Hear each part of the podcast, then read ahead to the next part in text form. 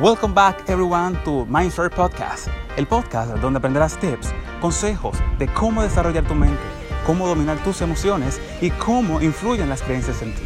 Es tiempo de despertar, es tiempo de tomar asiento del conductor y desarrollar la mejor versión de ti. Sin más, comenzamos. Buenas tardes, buenas noches, buenos días a todos mis queridos podcasters. Inicio el podcast. Sí, este es el podcast número uno, el episodio número uno, en el cual estaré hablando sobre qué es Mindser, quién soy yo y por qué y para qué nació Mindser. En primer lugar, quisiera hablarles de mí. ¿Quién soy yo?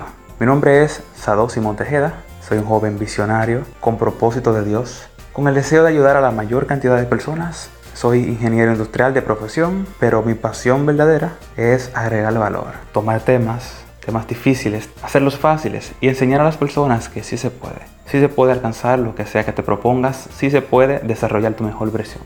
¿Qué es Mindser? Mindser, como su nombre se divide, mind, mente, ser, esencia. Domina tu mente, domina tus emociones, domina tu esencia, descubre tu identidad, domina tu cuerpo y lo que sea que te propongas en la vida lo vas a conseguir. Pero, ¿cómo surge Mindser? Mindser eh, es un proceso de cambio. Yo le he pedido al Señor que siempre me mandara esa oportunidad, me permitiera ayudar a otros.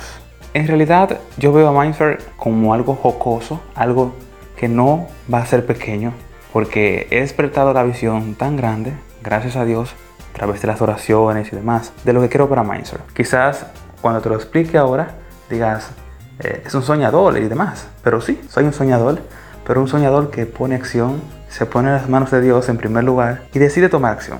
Mindser yo lo visualizo como un sistema educativo, como un sistema de vida que no solo funcionará en este país, sino en diferentes países. Mindser revolucionará lo que es cómo las personas piensan de ellos y demás pero solo pasará si yo me dejo guiar por Dios. Mindser nació el 3 de abril de este año en curso, pero Mindser ha llevado un proceso. Su primera parte fue en el 2018, creo que fue en junio, mientras yo estaba trabajando en el genio Cristóbal Colón. A las 3 de la mañana surgió lo que fue la primera parte de Mindser llamada Dreams Boulder. ¿Qué sucede? Dreams Boulder es un nombre un poco complicado.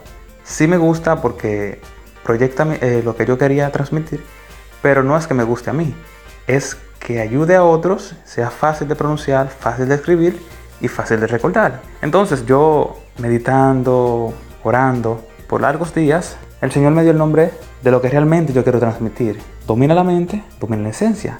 Mindser. Entonces el 13, el mes pasado, abril, nace Mindser oficialmente de inmediato el Señor me manda a mi equipo, porque el Señor actúa de formas que realmente nosotros no podemos explicar. Y el Señor pone en la mente de Edwin Fulgencio crear un grupo, un grupo de lectura, un grupo de jóvenes, unos cuatro, Juan Miguel Félix, Roberto García, Edwin Fulgencio y su servidor. Y permite que esos jóvenes se reúnan para debatir temas. De inmediato, el Señor pone en mi mente, estos son los jóvenes o tu equipo que va a llegar a otros a desarrollar su potencial. De inmediato le planteo la situación, le planteo todo y todo funciona, todo va a la perfección y aquí estamos.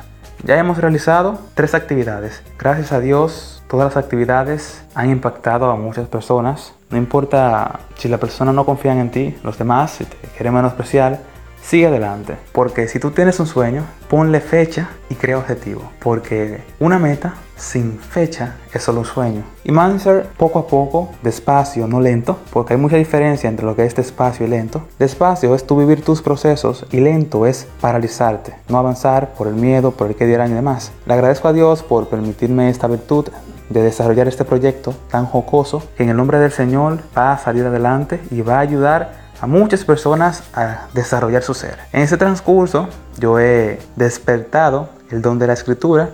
Estoy en proceso de tres libros y casi cuatro. El propósito es ayudar, surgió el podcast y demás proyectos que están planeados, pero paso a paso, despacio, no lento, el Señor va a permitir que cada cosa se ajuste a su lugar. El propósito esencial de Mindful, que tú desarrolles la mejor versión de ti, que juntos trabajemos y ambos desarrollemos la mejor versión nuestra. Somos Mindful, mente y esencia.